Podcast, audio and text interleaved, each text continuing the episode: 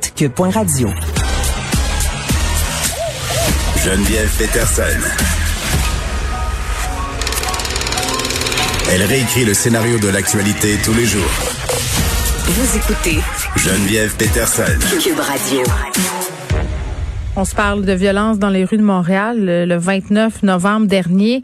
Quatre fusillades à Rivière-des-Prairies, ça avait bien entendu fait les manchettes, surtout après le printemps et l'été qu'on a connu, qui ont été marqués par plusieurs événements de violence armée dans Rivière-des-Prairies. Euh, deux fusillades survenues dans la même soirée. Là, je sais pas si vous vous rappelez, c'était au mois de juillet. Et là, on a la ville de Montréal qui met sur pied une équipe permanente pour s'attaquer au trafic d'armes à feu. Euh, je parle de tout ça avec Caroline Bourgeois, qui est mairesse de Rivière-des-Prairies, Pointe-aux-Trembles, responsable aussi de la sécurité publique au comité exécutif de la ville de Montréal. Euh, je note au passage qu'elle remplace Rosanne Filato, qui a quitté ses fonctions en décembre. Madame Bourgeois, bonjour.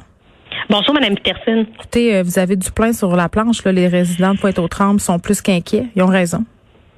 Oui, absolument, ils ont raison. Là. Notamment, euh, vous l'avez dit, là, il y a eu trois fusillades là, il y a mm. deux semaines dans la même soirée à Rivière-des-Prairies, puis ça s'ajoute à, à d'autres événements qu'on a eus euh, au courant de l'été. Donc, moi, je les comprends très bien. Et puis, tu sais, je, je, reçois des, des, courriels, des appels, des gens qui me disent, écoutez, moi, j'ai peur d'une balle perdue, j'ai peur que mon enfant joue au parc, j'ai ben peur oui, que, ben absolument, le soir, exactement, un enfant de 17 ans qui sort d'autobus, qui revient de travailler pour retrouver sa maison. Donc, je comprends très, très bien les, les citoyens d'avoir ces inquiétudes.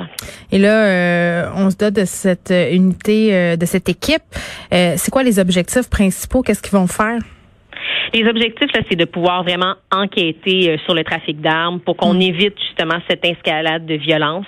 il y a deux volets. Là. Il, y a, il y a vraiment le volet qui est important, qui est d'enquête de ceux qui sont à la tête de ces réseaux criminalisés qu'il faut pouvoir enquêter, il faut pouvoir travailler. Ça prend des ressources pour le faire et c'est ce qu'on a annoncé aujourd'hui avec le SPVM. Mais c'est ça. En fait, c'est des, des, têtes de réseau, là, des, des, euh, des, des, criminels qui euh, finalement se retrouvent euh, à eux à tirer profit de cette criminalité-là. Puis c'est ce qui fait que finalement, on se retrouve des fois avec des jeunes de 17, 18, 19 ans dans mm. nos rues qui ont des armes à feu entre les mains.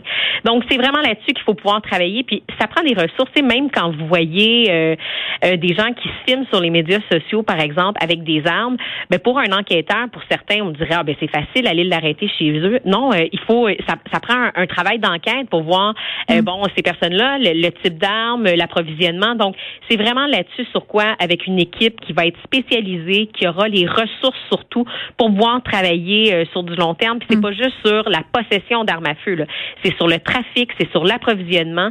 Puis c'est vraiment sur ça euh, qu'on doit qu'on doit mm. intervenir. Puis c'est un volet qui est super important du travail du service de police. Oui, vous parlez des jeunes, Madame Bourgeois, va faire un petit peu de pouce là-dessus. vous savez quand on parle de violence avec armes à feu, on est souvent très, très prompt à pointer du doigt certains jeunes qui viennent de certains quartiers défavorisés. Euh, là, je vais nommer euh, Montréal-Nord. Plusieurs intervenants de ces communautés-là insistent, là, disent euh, qu'il faut sortir de cette idée-là, qu'il faut sortir aussi certains jeunes de la rue. c'est pas plus de police qui va aider, selon eux. Là, c'est des services de nature psychosociale dans leur quartier. Je suis entièrement d'accord. Puis c'est pour ça qu'il faut travailler sur les deux fronts. Puis oui, on s'entend, oui, il manque d'argent pour les ressources sociales, puis les mm. intervenants communautaires qui, eux, travaillent sur le terrain pour s'assurer finalement que les jeunes ne tombent pas dans cette spirale-là. Ça passe par la prévention. Puis là, avec ce qu'on connaît en ce moment, avec la pandémie, on se retrouve avec des intervenants de quartier qui avaient l'habitude souvent de faire l'intervention auprès mm. des groupes de jeunes après l'école et tout. Là, c'est super difficile de toute façon avec les contraintes sanitaires, puis on comprend pourquoi, de voir les réunir euh, dans un même lieu, faire l'intervention intervention, les intervenants disent Hey, puis toi, comment ça va? Ouais, j'ai vu ton ami l'autre fois traîner avec telle gang. Puis c'est ça le travail de travailleur de rue. Puis c'est là-dessus qu'il faut miser. C'est super important.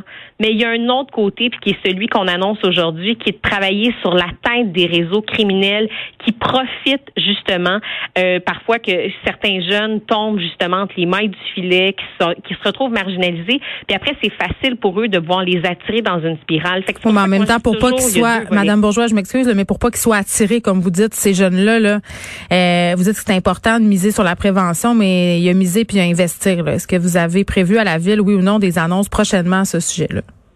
Oui, ben on travaille fort, notamment avec le gouvernement du Québec là-dessus, pour qu'on puisse mm. avoir ces investissements-là, parce que nous, exemple, il y a des il y a des escouades mixtes. Tu sais, ça c'est une, une escouade, c'est un policier puis un travailleur social. Fait que pour ce qui est de la police, on est prêt, mais bon, le travail social, vous le savez, santé, services sociaux, mais on a une super belle ouverture du gouvernement du Québec, mm. mais il faut qu'on justement qu'on crée ces duos-là, parce que c'est, je vous dirais, la, la ville a cette responsabilité-là de travailler pour assurer la sécurité, mais on a besoin du soutien de santé et services sociaux. Puis on sent une super belle ouverture. Il y a d'ailleurs, je sais pas si vous savez, là, il y a des consultations en ce moment sur euh, le livre vert de la police. Là. Bon, on peut se dire c'est quoi le livre vert de la police, mais c'est de repenser comment on comment on déploie la police dans nos villes. Mm. Ça c'est Montréal, mais c'est aussi d'autres villes.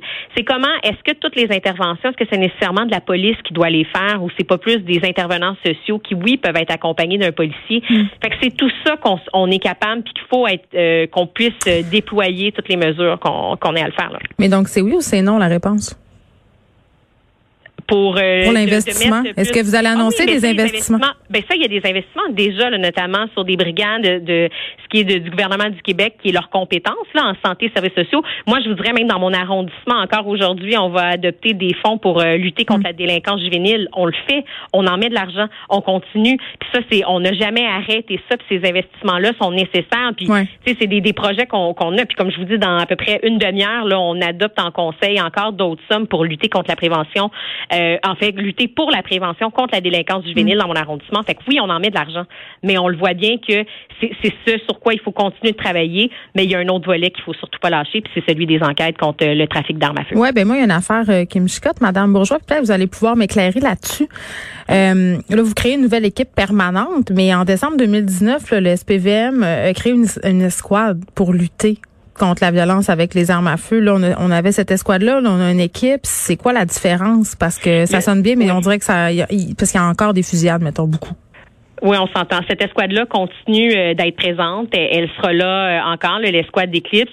Là, c'est puis on s'entend, c'est pas, pas de l'ajout de budget, hein, c'est pas de l'argent supplémentaire qu'on met. Là, c'est à même le budget actuellement du service de police. Ça va être, disons, des, des enquêtes. C'est pas juste sur euh, ceux qui, qui ont la possession d'armes à feu. C'est vraiment là ceux qui ont, disons, qui sont à la tête de ces réseaux puis des enquêtes qui peuvent prendre du temps, qui mm. sont pas nécessairement sur des arrestations de qui a des, des armes à feu sur le coin de la rue. C'est vraiment à la tête de réseaux puis ça, c'est des enquêtes qui prennent plusieurs mm. semaines, plusieurs mois. c'est ce sur quoi on, travaille, puis euh, c'est ce qu'on annonce. En fait, c'est des, agents. Là, il y aura des euh, le, processus là, d'ouverture de, candidature là, qui se fait, euh, qui va se faire là, à partir de janvier. Mm. Donc, c'est pas, c'est des gens qui déjà sont au sein du service, mais qui vont se concentrer sur des enquêtes à long terme, parce que c'est dans le fond, c'est l'idée d'arriver avant que les armes se rentrent dans les rues. C'est vraiment sur ça qu'il faut travailler. C'est ça que, l'équipe va le faire. J'espère que les, les membres de cette escouade sont sensibilisés aux problématiques de discrimination systémique? Tout ça de même. Clairement. Et ça, vous, vous le savez, là, c'est, clairement dans, dans l'air du temps. Puis c'est les. Ben, c'est plus que dans l'air du temps. Là. Dans l'air du temps, ça dit phénomène de mode. Là. Je pense que c'est une discussion euh, qui est plus que dans l'air du temps. Ah, je, Absolument. On s'entend là-dessus. C'est clairement ça. C'est un, c'est un changement de pratique. Euh, c'est le, c'est le, ce sur quoi on, la ville de Montréal l'a reconnu clairement. Oui, il y a racisme systémique. Oui, il y a des discriminations systémiques. Puis ça, ça passe par des changements de pratique. Puis on s'entend tout à fait là-dessus. Merci, euh, Madame Bourgeois. Je vais vous souhaiter bonne chance dans vos nouvelles fonctions. Vous avez plusieurs défis qui vous attendent. On, va, j'espère qu'on va avoir euh, l'occasion euh, de se reparler très bientôt à propos de ces prochaines annonces qui s'en viennent dans votre nouveau mandat. Caroline Bourgeois, qui est mairesse de Rivière-des-Prairies, Pointe-aux-Trembles, mais aussi la nouvelle responsable de la sécurité publique au comité exécutif de la ville de Montréal. Merci vraiment de nous avoir parlé. Merci à vous. Bonne journée. Bonne journée.